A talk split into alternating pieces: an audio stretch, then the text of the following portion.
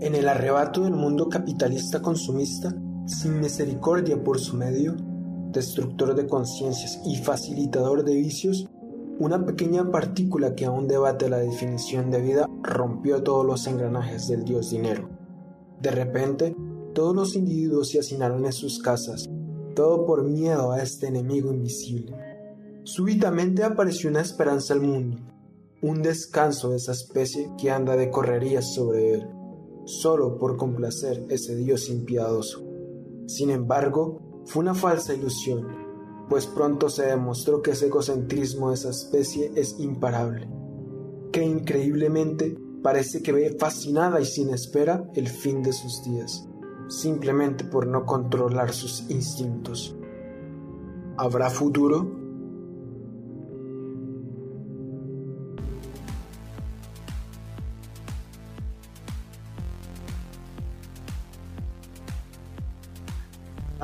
Noches, doble, ¿cómo va?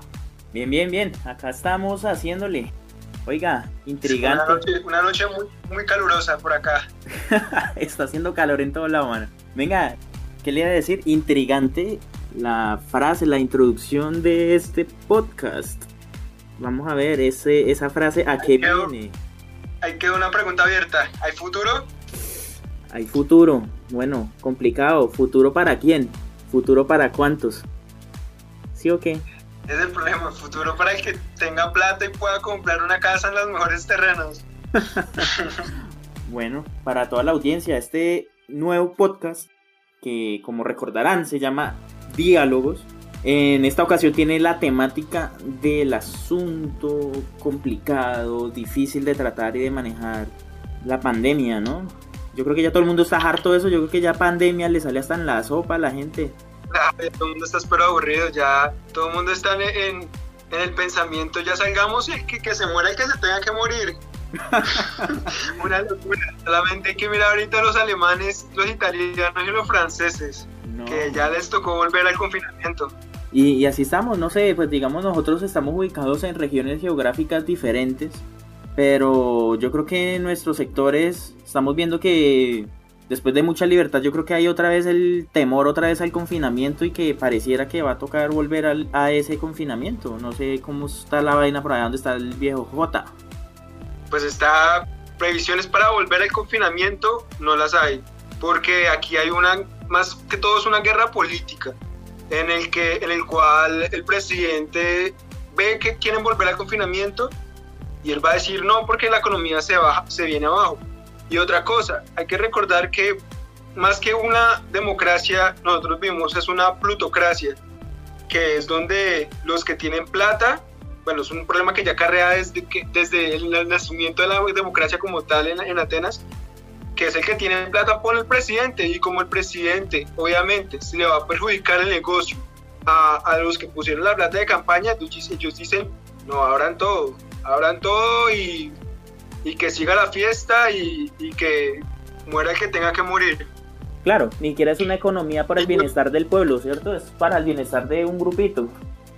Claro, claro, es para, obviamente para la reducción. Y veamos que la desigualdad antes estaba aumentando, que los que tenían dinero van están teniendo aún más dinero.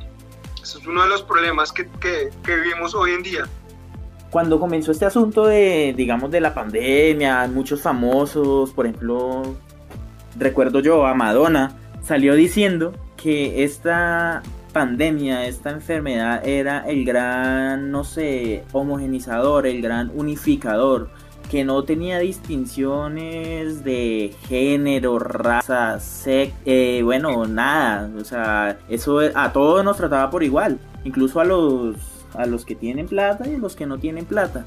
Pero pues yo no sé, yo pienso que eso ahorita no, no es como tan así. Cuando uno se da cuenta que el que no tiene plata tiene que hacer fila en urgencias a ver si se libera una cama UCI, mientras que el que tiene plata se consigue, si quiere comprar la cama UCI para él, una, una sola para él y para toda la familia. Entonces yo creo que eso no es como tan como, como tan igualitario, ¿no? Yo creo que ahí radica mucho eso de que las decisiones políticas que se tomen eh, pues no son para el beneficio general sino para el beneficio de unos grupitos entonces pues complicado Claro, es que por ejemplo ya sabemos que la, tasa de mortalidad, la tasa de mortalidad muchísimo más alta en, las clases económicas menos favorecidas que en las más altas. Claro. Y es una, una, ¿cómo decirlo? Es algo complicado de ver porque, por ejemplo, todo este, todo esto de cómo evolucionó y, y cómo migró el virus de país en país, se vio que llegó a las principales ciudades es a través de los barrios más ricos. Entonces se ve que por culpa de, pues, de, la vida, comillas, normal, de los ricos que viajan entre países, llegó y está matando a los más pobres. Claro, claro. Algo bien complejo. Cuando llegó acá a Latinoamérica, el auge en Europa era, Italia. Era, todo el mundo hablaba de Italia Italia estaba en la peor crisis y seguramente acá a Latinoamérica llegó de vuelos desde Italia es lo que se especula. No sé qué tan cierto, no sé si de pronto J tenga algún, alguna información adicional ahí que me pueda rotar, pero se supone que desde, desde allá, desde, bueno, generalmente desde, desde Europa, es que se llegó esa enfermedad y pues precisamente lo como lo había mencionado era por vuelos de, de gente que estaba en vacaciones, paseando, eh, visitando la familia, etcétera y pues pues yo no veo a la gente de los estratos más bajos pues en ese tipo de planes, ¿no? El paseo de río por un viaje a, a, Europa, bueno, pues no sé, hay como mucha diferencia ahí. Sí, la verdad es que llegó, pues obviamente el primer foco fue China. Aquí se tienen registros de que el primero había ingresado en diciembre, pero que había llegado de China, aquí en, en, en Sao Paulo, y que y que pues ya cuando se vio el brote de Italia, que fue el brote más peligroso, ahí ya se, ya como se intentaron cerrar pues esos broches, se intentaron confinar digamos a Italia, al norte de Italia, pero pues ya era tarde, ya se había esparcido por todo el mundo. Y además que cuando dicen, por ejemplo, que, una zona de las más ricas es el norte y que muchos eh, italianos van allá a estudiar y dicen, vamos a cerrar, lo que hacen los estudiantes es, nos vamos a nuestras casas en cada ciudad de Italia, al sur de Italia. Claro. Infestaron todo. A regarla. Infestaron todo, España, fue. ¿Ah? A regarla por todo lado. Claro, es bien complicado, es bien complicado. Bueno, es que también hay que entender que, digamos, esa educación, esa cultura actual de no solamente de los países del tercer mundo, sino también de los países desarrollados. La pandemia lo demostró.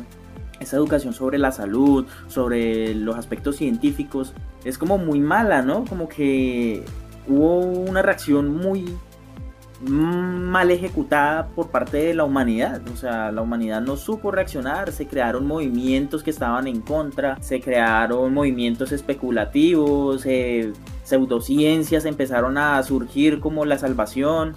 Eh, políticos empezaron a utilizarlo como su estrategia geopolítica para hacer quedar bien o hacer quedar mal al que les cae bien o al que les cae mal, bueno, etcétera. Muchas vainas pasaron, ¿no? Sí, eso se ve, por ejemplo, acá hubo una guerra entre los gobernadores y el presidente de, de, la federación. En Colombia se fue, se vio lo mismo, por ejemplo, Claudia López con Duque, que hubo, tuvo esos encontrones. Y eso es así, es decir, nadie, ningún político va a salir bien parado en cuanto a eso. Siempre es que usted cómo ve, por ejemplo, el tema de, de, de las causas. ¿Usted qué tendría por añadir de cómo surgió? ¿Por qué? ¿Será que van a haber más pandemias? Pues que eso es muy complicado, ¿no? Eso es un aspecto, digamos, no, no es algo de ahora. Eso es algo, digamos, las causas netas de por qué sucedió específicamente esta pandemia, eh, tiene, digamos, una cola muy larga.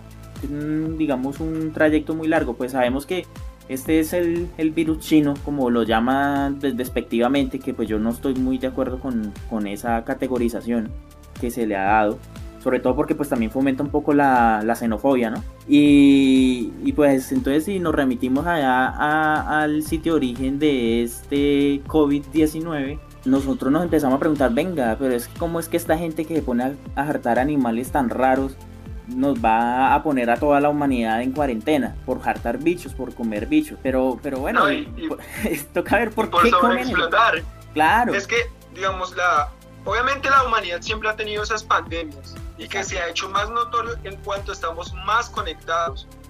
Y por ejemplo, los virus siempre van a estar allí, en los bosques, en los animales, digamos, si hay pérdida de bosque, más sobreexplotemos la naturaleza, más vamos a llegar a esos virus y más, y digamos, eh, entre la peor condición tengamos a los animales que matamos, digamos, por ejemplo, el cruzamiento de, los, de los animales muertos, mayor probabilidad para que los virus muten y pasen a, otras, a otros cuerpos, a otros animales, a otros individuos, que lleguen al ser humano como tal. Claro. Por eso se dice, hay muchos estudios eh, acá inclusive que modelan sobre las causas de, de todas esas eh, apariciones de virus y dicen que probablemente van a ser más, se va como a normalizar y va a haber un boom de pandemias si seguimos explotando la naturaleza. Recordemos que, por ejemplo, eh, ya tuvimos el, el, el, SARS, el MERS, el síndrome de, sí, el síndrome respiratorio, el síndrome de, de Oriente Medio, que también salieron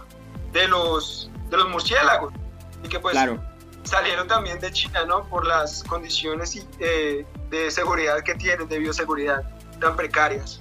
Claro, pero entonces hay que ver, por ejemplo, digamos ellos por qué, por comen esos animales. O sea, a mí me gusta también, digamos, discutir ese asunto. Y no es, no es como que esos chinos sí son puercos, ¿no? Que porque se meten todo eso a la jeta, para que ponen a hartar porquerías habiendo carne de marrano, carne de res, pescado. Pero pues es que el contexto histórico de, de esa cultura actual que tienen ellos es bien interesante. Pues digamos hay que remitirnos a, a, la llegada de, al poder de Mao Zedong por allá en el 49. Con su gran, digamos, campaña de modificación de reformas políticas, ideológicas y económicas de la República China pues entonces digamos aparece esta vaina que se llamaba el gran salto adelante, que eso era precisamente eso, una reforma totalmente inmensa a la economía de ese país y era una potenciación de la industria. China en esa época era un país netamente, o bueno, netamente no, que su población el 80% se ocupaba de la producción agrícola y de ese 80%, más o menos un 5%, un 5% de ese 80% se ocupaba de la ganadería que era pues una, una cantidad pues relativamente pequeña. ¿Qué pasa? Cuando Mao Zedong llegó al poder y empezó a implementar esto que se llamó el gran salto adelante, se buscó potenciar la industria del país y al buscar esa potencialización de la industria del, país, que buscaron? Buscar mano de obra. Entonces empezaron a jalar toda esa gente que antes trabajaba en el campo y se la empezaron a llevar a, a trabajar en la industria en las grandes ciudades. Entonces la mano de obra del campo se vio mermada y se vio altamente perjudicada. Y pues, ¿qué pasó? Pues si, hay, si no hay mano de obra en el campo, pues no hay producción de comida. Y si no hay producción de comida, pues no hay... Pues, ¿qué pasa? Pues hay muertes por hambruna.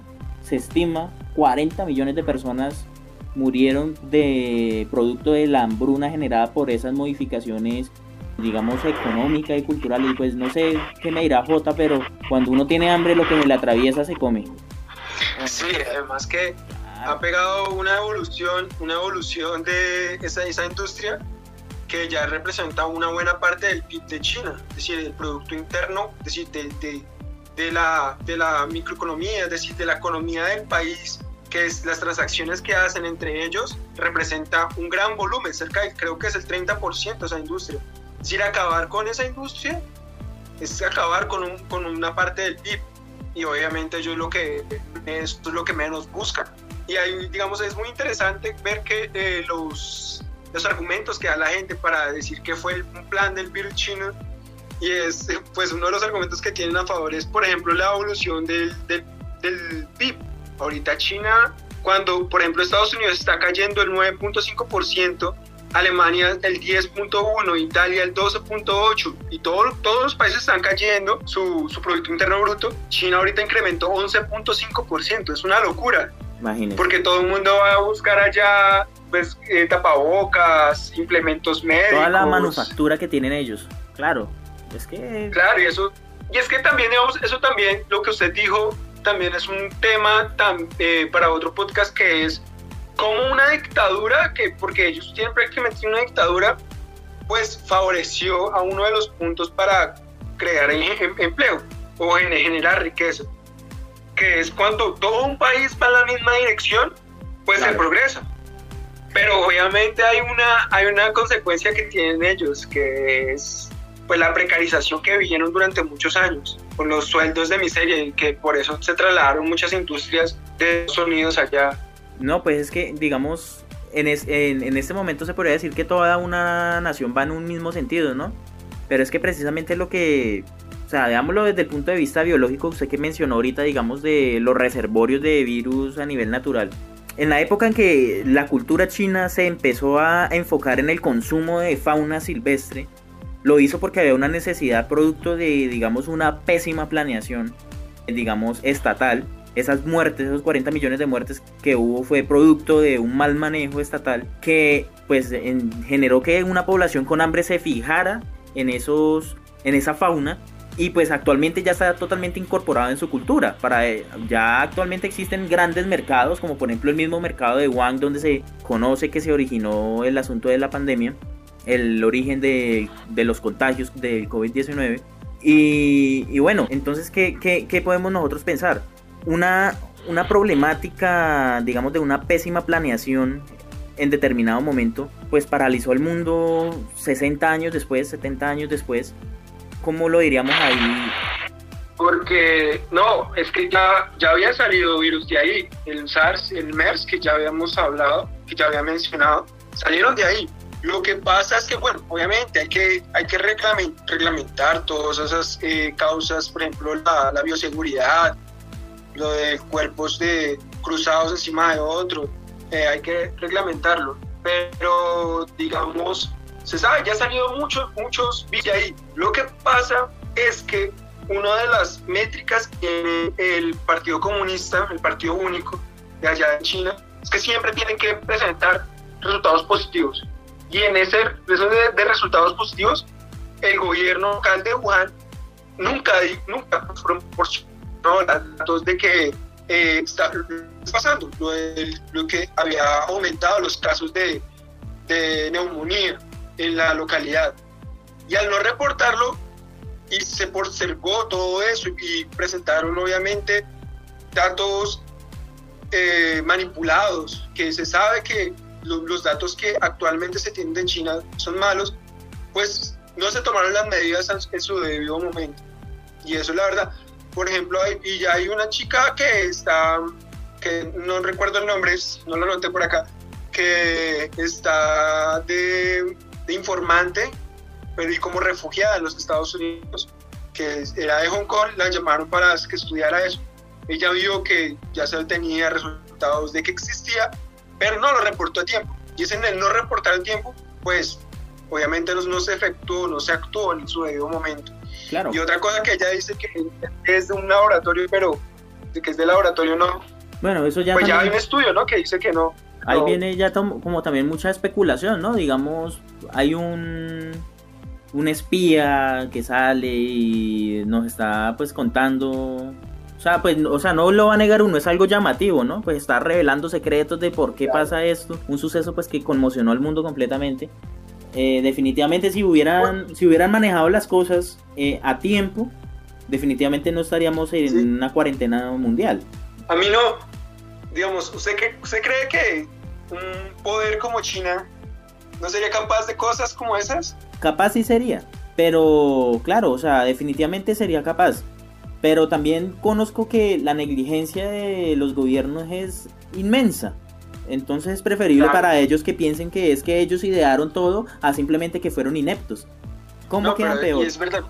Yo lo que creo es que sí, es que obviamente nació de modo natural, que no se actuó en su debido momento, pero sí, por ejemplo, no, digamos, hay que tener mucho cuidado con China, porque China ahorita está, por ejemplo, ahorita está absorbiendo a Hong Kong, está pensando en tomar eh, ¿cómo se llama? Taiwán, de nuevo. De nuevo, sí. Pero hay que tener cuidado, y Estados Unidos lo sabe, pero porque Estados Unidos lo ha hecho, es manipular otras, otras, otros países.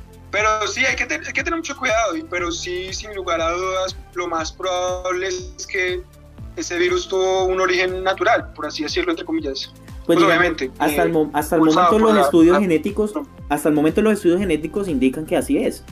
O sea, digamos, no es solo... No, sí, no es solo, digamos, una suposición, sino es que el material genético de, de este organismo está disponible para todos los laboratorios que, que tengan la capacidad de hacer estos análisis. Estamos hablando de laboratorios en todos los rincones del mundo, no solamente en China o en Estados Unidos o en Europa, en Colombia, en Latinoamérica en general tienen Hay que recordar que y pueden hacer su comparación y hacer su, digamos, su filogenia y mirar cuál ha sido el recorrido, cuál ha sido el origen, qué tanto se parece a un virus natural, qué tanto no se qué, tanto se diferencia. Si existen modificaciones muy abruptas, seguramente se detectarían pues con la información que hay actual, ¿no? No, no, sí, y ya había, por ejemplo, un artículo del 2007 que preveía, que advertía de, de una probable aparición de un virus de, que podría afectar otra vez a un humano. Desde el 2007 se habla, y como usted lo dijo, obviamente a través de ya genoma, genoma codificado del virus, ya se ve que salió de, del murciélago, pudo haber pasado el pangolín porque hay rastros del ADN del pangolín y pues pasó a, a los humanos.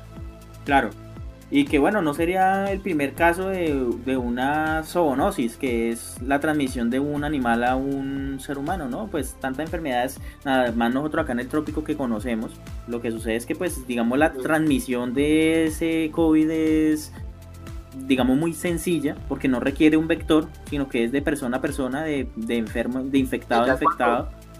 Mano mano ya es más peligroso. Claro, muchísimo más, muchísimo más.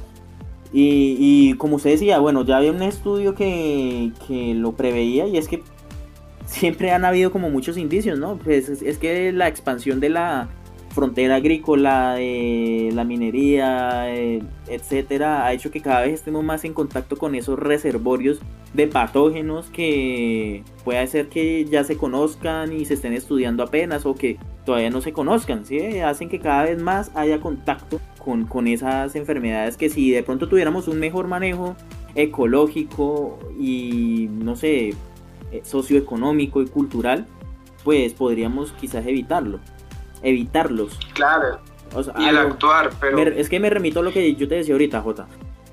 El, mira como una, una mala decisión gubernamental que llevó a la hambruna de su población desencadenó no sé cuántas décadas después una consecuencia tan nefasta como la que estamos viviendo actual, que tiene pues implicaciones sociales, políticas inmensas y por supuesto que económicas si nos ponemos si nos referimos principalmente a las microeconomías que han sido las más afectadas estamos hablando digamos de bajándonos a lo, lo, más posible hablando de la gente que vive del rebusque si usted vive del rebusque de la venta diaria a quién le vende si todo el mundo está encaletado por ejemplo y bueno sobre todo acá en Latinoamérica, que es donde más se ve ese tipo de comercio. Pero, pero bueno, no sé, es una vaina bastante compleja, bastante complicada. Hay otra, hay otra discusión, eh, y es, ¿estaría de acuerdo de la renta básica? Sí. Eso es otra discusión, por ejemplo, que en, en Colombia no se dio, se le dio, se dio un sector y así amplió un poco lo de, lo de ¿cómo se llama? Fondo solidario, el, el, el bono solidario. Ingreso solidario ingreso solidario, pero que al final de cuentas era una cifra ínfima cuando en Estados Unidos ahorita se está discutiendo otra, otros estímulos, en Colombia no han dado nada, y, pero digamos, en Francia dieron bonos, están continuando dando bonos, ahorita por ejemplo se le aprobó otro paquete de ayudas a España por parte del, pues, de la Unión Europea y todo eso, y en Colombia nada, en Brasil aquí dieron una, en actualmente también están dando un poco. A toda la bueno, a toda la población, no, pero sí a gran parte de la población. No hay una protección de la economía, no hay una protección de, no hay una protección de la economía, ni del consumidor, ni nada de eso. Y tampoco digamos para las empresas, a las empresas nunca les ayudaron. En Estados Unidos les dieron, en Francia los apoyaron con impuestos, les dieron préstamos a cero, eh, intereses, les dieron bonos también para que eh, pagaran eh, a, los, em, los empleados y no murieran esas industrias. Claro, esa, eh, parte es bastante importante, toda esa parte de los créditos de nómina, eso, eso es una ayuda inmensa, porque las la micro, la microempresas... Colombia se dejó morir. dejó morir a, a, los empresarios, digamos, hay muchas empresas, digamos, eso fue un impacto inmenso pero como no son, digamos, industrias macro, no es, digamos, una Coca-Cola, no es, digamos, un, no sé, un postobón acá en Colombia, una vaina así por el estilo. Entonces, digamos, no es tan llamativo para el público. Pero ¿cuántos negocios, digamos, de barrio se cerraron? Cuántas, cuántos emprendimientos que de gente que restaurantes. Claro de gente que le metió los ahorros. Y que digamos listo pero qué importa cerraron dos restaurantes. No pues que no son dos restaurantes son dos restaurantes en esta cuadra y en la siguiente y en el otro barrio. Y entonces uno se pone a mirar el impacto económico es inmenso. Porque si sumamos todos esos punticos pequeñitos pues nos va a dar una vaina gigantesca de pérdidas enormes de en el desarrollo económico de la nación. Y, y, es increíble, por ejemplo, que Duque, en vez de ayudar toda esa parte de la economía del país, lo que hizo fue darle plata y créditos a cero pesos a, Bianca. por, solamente porque estaba la hermana. No, dejó morir a toda, toda la industria colombiana, la dejó morir, pero prefirió darle plata a la hermana. A mí me parece. Eso fue una barbaridad. pues que es increíble. Y no, y digamos, ahí es increíble también que a esa pequeña, ínfima parte de la población que le, está dando, le están dando el ingreso solidario, se alegren por migajas. Claro. Hay otra cosa que, por ejemplo, no se pone a analizar en los comentarios y es que esa pequeña, ínfima parte que le dieron la plata, obviamente están apoyando a Duque, son uribistas. Claro. Y se ponen a criticar que porque, que porque arimamertos que piden dinero, es decir, ellos están recibiendo dinero de y critican que por piden. En fin, la, la hipotenusa, ¿sí o qué? Sí, es increíble, es increíble. No, pues que desde que a uno le estén, desde que a uno le estén dando. Yo alguna vez me he encontrado con una, con una historia, no sé qué tan cierta sea, pero era digamos la historia de, de Mussolini hablándole a sus generales. Y él les decía, ¿cómo, ¿cómo vamos a tener controlada la población? Entonces Mussolini llevaba un pollo. Con este pollo yo les voy a enseñar. No sé si J conoce la historia tal vez, pero empieza, empieza este tipo a arrancarle las plumas al pollo y a quitarle las plumas y el pollo chilla y cada pluma, ¡ay! Chillaba el pobre pollo, a poner sonido de pollo acá chillando. y, y claro, el pobre animalito ensangrentado porque le quedó la carne pues totalmente magullada, las heridas de, de, esa, de, esa, de esa tortura tan brava. El man lo puso en el piso y empezó a tirarle granitos de, maíz. Le puso un granito y se corrió. Entonces el pollo se fue para donde estaba él y le puso otro granito y así, y así, y así. Entonces les dijo, si ven ustedes, así tienen que hacer con la gente. Yo le quité todas las plumas al pollo, pero le estoy tirando migajas y él todavía me sigue. Entonces es una, una vaina como similar la que nos sucede. Nos quitan pues cosas importantes, pero como nos dan migajas. No creo que haya sido Mussolini porque yo ya le leí de Hitler, lo leí de Stalin Ah, pero es bueno. El que haya sido. sí, no, yo por eso dije que no era, no sabía qué tan cierto, porque es que yo lo leí en una fuente no confiable. Pero la analogía está interesante. Sí, eso pasa, ¿no? hay y que eso ya se conoce famosamente como el pan y circo. Que, por ejemplo, cuando estaba cayendo el imperio romano, lo que hizo el emperador en vez de, en vez de ayudar a la población, en vez de procurar, por ejemplo, no sé, mejor, mejorar la vida a la población, llevarlos por un buen camino, como decían los estoicos de la virtud. Lo que hizo fue abrir de nuevo el coliseo para que se mataran los gladiadores y en el, descanso de mediodía daba panes, servía panes. Sí, sí. Y con eso, mientras el imperio caía, pues los, los romanos simplemente se disfrutaban con sus pan, con su circo, con el coliseo y por eso se, se llama pan y circo. Pan y circo. Es increíble, es increíble que, y que nadie critique que, el barco se está hundiendo, como parecía el violinista del Titanic, fue un placer caballero, y nadie, nadie hace nada, como que todo el mundo aplaude. Y ahí me pregunta, ¿habrá futuro? Habrá futuro, y es que ya después de ponernos ahí en contexto es más complicado, ¿no? Es decir, habrá futuro. Si no, si no despierta la gente, bueno, pero es que despertar, ¿qué es? Despertar es salir a tirar piedra, despertar es pagarse el estudio, leer libros de filosofía. ¿Qué es despertar? No, digamos, hay que concientizar a la población y todo eso. Yo creo que la ciencia ya ha tomado, digamos, los que están actuando en el ámbito científico académico, han tomado un buen camino que es la divulgación.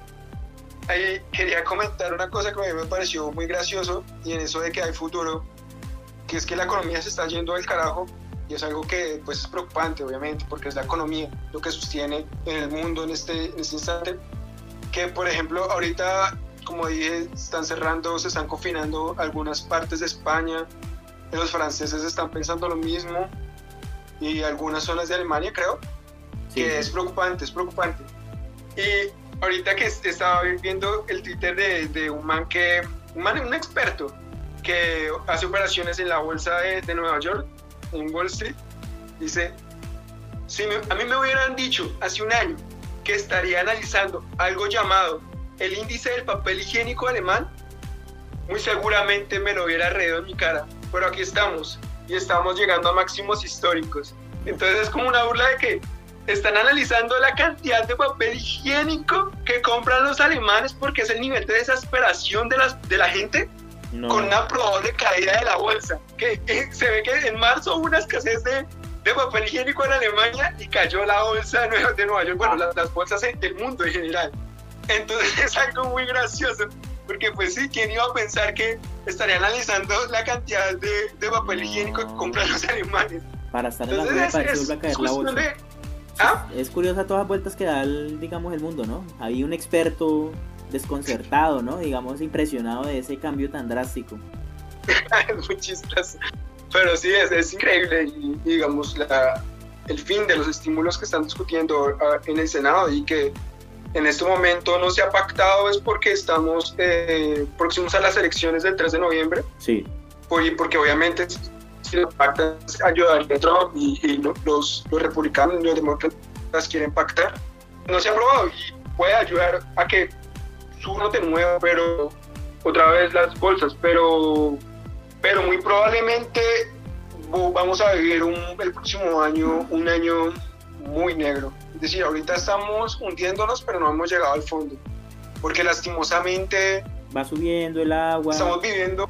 ¿Cierto? Sí, no, y, hay una cifra que me impactó y es que en todo el 2020 se han impreso más dólares que en todo el ciclo pasado. Y estamos viendo desde eso, estamos viendo desde los, de los dólares que están imprimiendo ahora, que obviamente está causando una inflación y una desvalorización del dólar, que nosotros no vemos esa desvalorización es porque nosotros tenemos las la deuda en dólares, pero nos estamos yendo de carajo y el próximo año va a ser grave. Pero, ¿usted qué opina? No, pues que, bueno, pues retomando a lo de la al desconcierto de, digamos, ese experto analista de la, bolsa, de la bolsa que usted comenta, esto pues cogió mal parado al mundo, ¿no?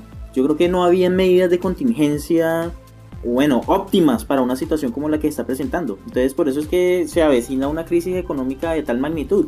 Yo pienso que, digamos, en, a los grandes poderes mundiales, una crisis inmensa, digamos, no les conviene no porque ellos pierdan parte de sus fortunas o cosas por así decirlo, sino porque esa crisis se pega muy duro en los sectores más bajos de la sociedad y esos sectores más bajos de la sociedad son los que tienen esa efervescencia, los que salen a marchar, los que salen a, bueno, a causar lo que sea. Y pues como tal lo que más les importa aparte del dinero es que haya una paz social, ¿no? Una como una estabilidad, una calma, digamos una una, una sociedad convulsionando. Status quo. Claro, una, una sociedad convulsión, en convulsión no no garantiza pues precisamente eso, no les no les das su status quo porque corren el riesgo. Sí, corren el riesgo de que la gente ya no apoye a sus políticos, corren el riesgo de que la gente ya no compre sus productos, corren el riesgo de que se generen, digamos, procesos como el que pasó esta semana en Chile, el del cambio de su constitución, el referendo. Esas son cosas que pues digamos no, no gustan y menos gustan si no son planeadas, si son causadas por algo digamos tan imprevisto. Pensemos en el hipotético de que no, que esto fue planeado completamente y que hay una superpotencia o un grupo que definitivamente vio todo esto y está esperando la caída de una potencia mundial del imperio yankee fue reflejado en la desvalorización del dólar por la inflación. Oiga, no sé, no lo había pensado, ya me está gustando más esta teoría conspirativa. Interesante.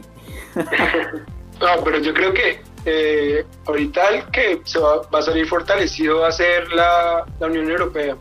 La Unión Europea y por, ¿Por qué? Porque obviamente, bueno, China hoy, ahorita está explotando económicamente eh, y hay muchas industrias y todo lo que quiera, pero en China hay, existe aquí algo que se llama el cuento chino y es que usted para hacer tratos con, con algún chino tiene que ir hasta China, ver la fábrica, ver el producto para poder importar. Porque dicen, hasta, hasta los que compran cosas ilegales, cosas pirateadas. O si no, es cuento chino. Sí, porque le ha pasado a mucha gente que hace negocios, no va ni nada, confían plenamente y, por ejemplo, compran un robot y le llega un pedazo de, de metal y es así. Compran un Xbox y les llega un ladrillo. Chino. ¿Ah? Compran un Xbox y les llega un ladrillo. eso pasa, eso pasa mucho. Claro, no, complicado. Pues hombre, eso ya digamos habría que verlo con una perspectiva más analítica, de pronto acompañados de alguien que, que conozca, digamos, de más de geopolítica y toda esta parte económica sería agradable. No sé, alguien de la audiencia, alguien que esté escuchando que ha llegado hasta los 40 minutos que vamos de podcast y que diga, venga, estos manes están hablando mucha mierda, yo voy a entrar a corregirlos la próxima vez. Bienvenido, hágale. Métase acá, habla con nosotros, instruyanos voy a mandarles un mensaje insultándolos por su ignorancia. pues venga, venga, a lo bien, en vez de ponerse a escribir comentarios de, ah, bruto, ustedes no saben, ustedes hablan mierda, ustedes para qué ponen a hacer eso, venga, cómprense un micrófono, no, más bien digan, no, vamos a participar con esta gente, vamos a mejorarles esta vaina. No, pero sí, pero sí, vamos a buscar, vamos a buscar a alguien para hablar, para hablar de los próximos temas. Y bueno, conclusiones, para cerrar. Conclusiones. Bueno, yo quisiera decir que, digamos, la, el manejo de un Estado puede generar consecuencias, ya lo vimos, incluso a nivel mundial. Porque es que lo que comentaba, el, el, consumo de animales actualmente, animales exóticos, actualmente en China, algo que ya está acentuado en su cultura, fue producto de un mal manejo estatal en determinado tiempo, que pues generó la consecuencia de que la gente pues buscara en esos recursos naturales una nueva fuente de alimento que estaba en escasez. Quisiera decir también entonces que tenemos que tener mucho cuidado con esos recursos naturales. O sea, no se trata de simplemente expandir nuestra frontera agrícola al señor de la finca que quiera ir a, tumbar el montecito, porque pues eso no sirve para nada y no es rentable. Ojo, hay que empezar a mirar cuáles son las funciones ecológicas de todo eso que si hay monte hay insectos, que si hay insectos hay polinización y si hay polinización hay cosecha. La gente ignora esas cosas. Pero pues son cosas que... Hay que yo creo que hay que, ah.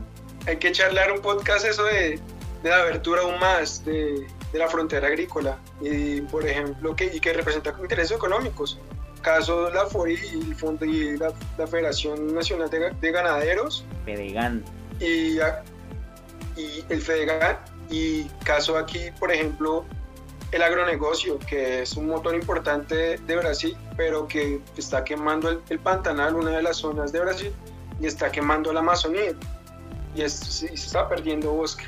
Bueno, por mi parte, concluir que tenemos que ahorrar para evitar próximos, próximos problemas, eh, y mi mensaje no es, no es para angustiar a ti, mi mensaje es más que todo comunicar lo, lo poco que sé y que ese conocimiento se tiene que transferir a la gente para que tome mejores decisiones.